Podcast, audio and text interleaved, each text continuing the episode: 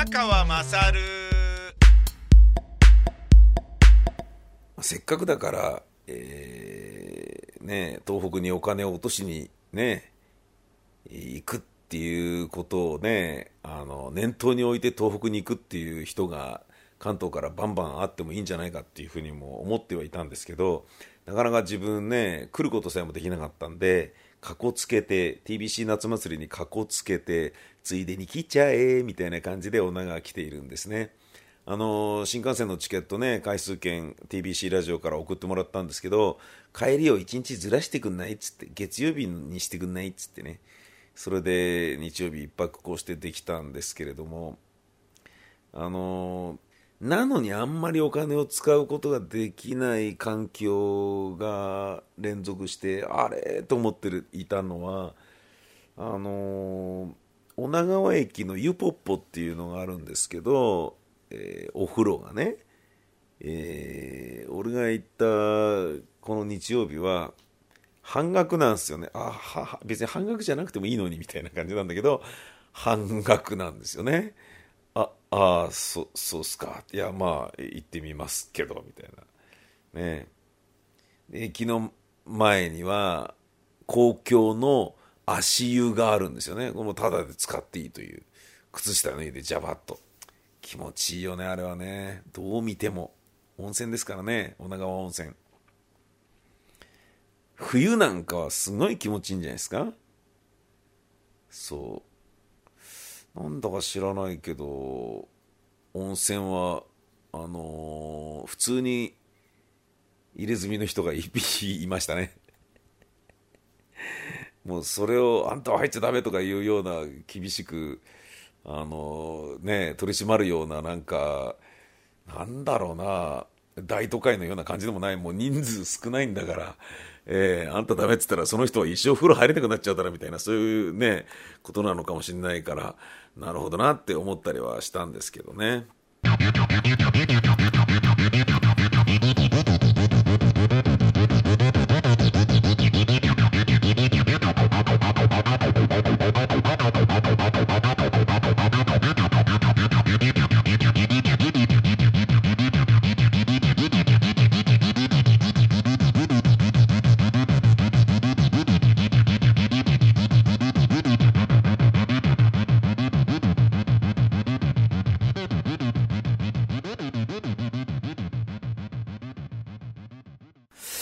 女川カレープロジェクト。これがね、あの、女川カレーっていうのを買ったんですよ。680円。ディルセ女川、女川カレーブック。優しい味のカレースパイスセット4皿分。女川カレープロジェクト。えー、ありますね。え、あ、いいのか。賞味期限2016年5月31日だった。過ぎてんのかよって思ったら来年だった。えー宮城県、えー女川でのあの大震災の炊き出しを通じて多くの皆様の思いと心がこのカレーには込められています。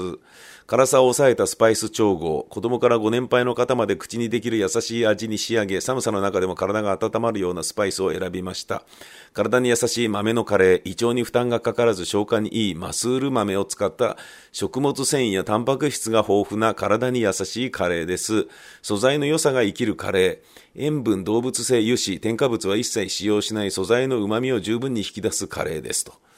へー。でね、えー、これ材料がこうあるんですけど、スパイスミックス B とかね、マスール豆とかね、カレーフレーク、スパイスミックス A とか。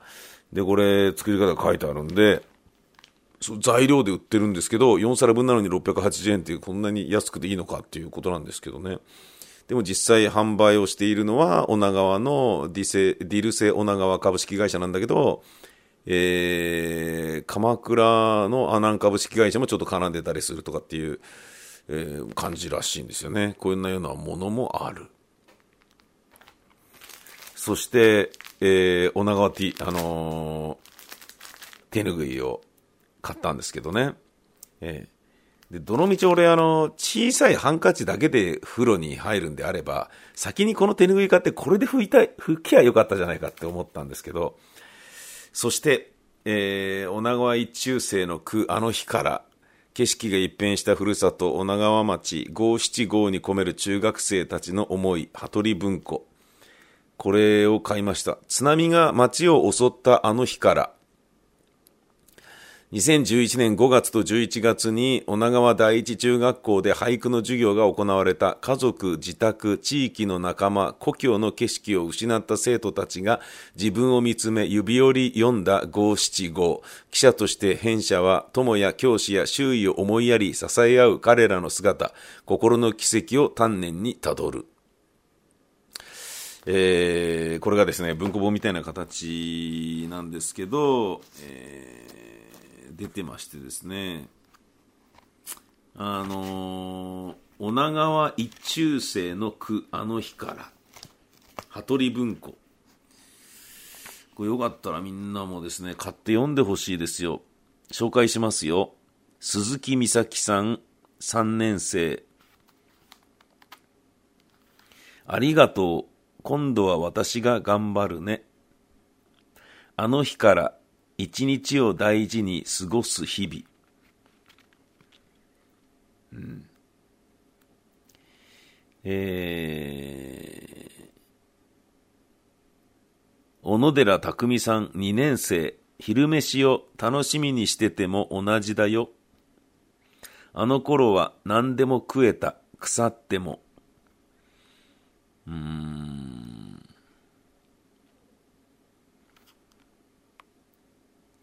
千葉春菜さん2年生、止まってた女川の時間動き出す。星沢美咲さん3年生、恨んでも恨みきれない青い海。いつも思う、夜の星見て明日もいい日。1年生神田七海さん、キラキラと輝く海が好きなんです。一人ずつ自分の笑顔を取り戻す。安倍美久さん一年生。そばにいる。仲間がずっとそばにいる。これ5月。震災直後です。11月。星の数、みんなの思い、光ってる。これは全部ですね、2011年の5月と11月に、えー、俳句の授業をやった時に、えー、読まれた。あの、生徒が読んだみたいです。えー、女川一中生の句、あの日から。うん。鈴木ゆりさん3年生。グラウンドに光り輝く笑顔と絆。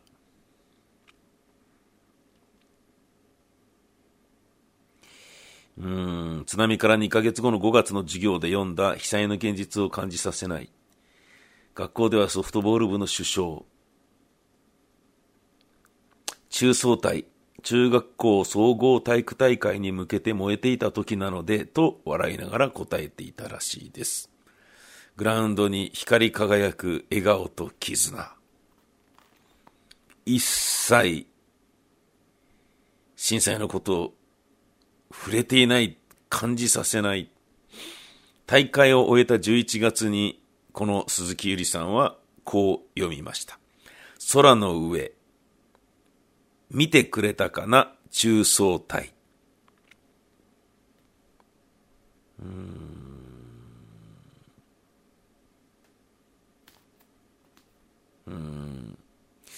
ゆりさんは山の上の中学校にあの日いた。地震の後、高校から下校途中の姉が中学校に来た。やがて母も駆けつけてくれた。おに、お姉ちゃんと一緒にいなさいよ。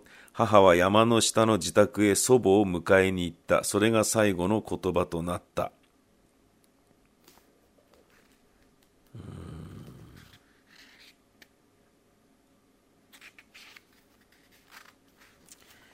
えー、まあ、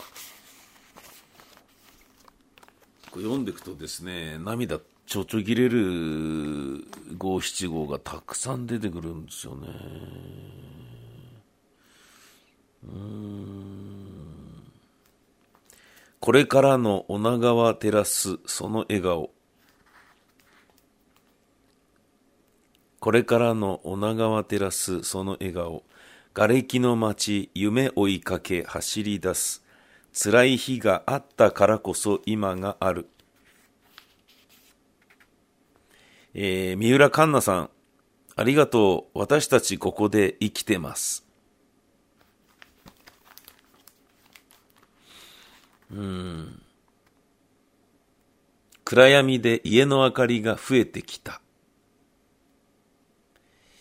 えー、佐藤和樹さん、守り抜く何があってもそれだけを。街を見る自然と笑顔あふれ出す。えー、見たことない女川町を受け止める。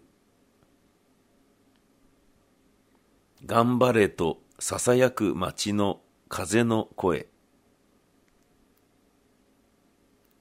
うん3年生の子が読んだ五七五。母親を亡くした生徒なんですということです。会いたくてでも会えなくて、会いたくて。流された私のおうち瓦礫置き場。えー、平塚玲奈さん1年生が2011年11月に読んだ句。うん。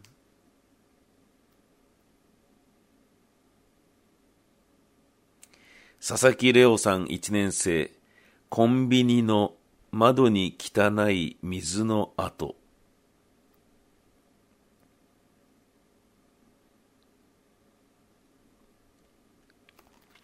うん、これあの俳句の隣にですね、えー、まあ状況とかね、その句が読まれた環境とかなんでこういうの読んだのみたいなことがちらっと聞いてえ、やり取りが書かれてたりするんですけどもそれ読むとねもう涙ちょちょぎれるんですよね。まあそういうあの注釈能書きを読まずともバシーンとこう直接刺さってくるようなものも中にはあるわけです。安倍青人さん3年生。戻ってこい。さんまの背中に乗ってこい。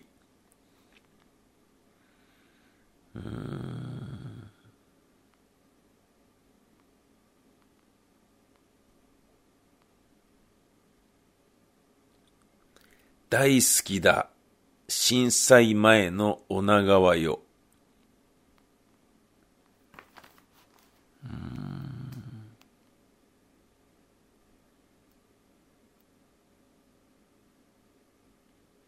一年生、中学校1年生が読んだ句です。木村さん。込み上げる無力感が止まらない。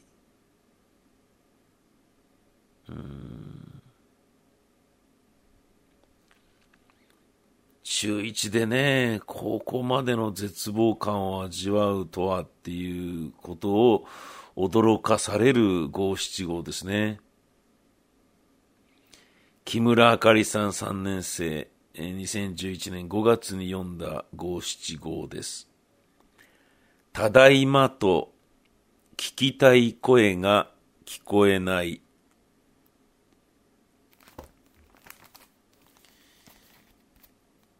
羽鳥文庫、えー、900円プラス税で売っています。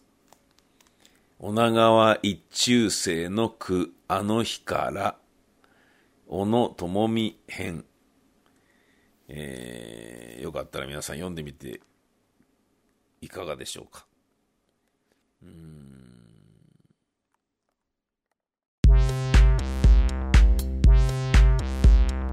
お前の母ちゃん宮川勝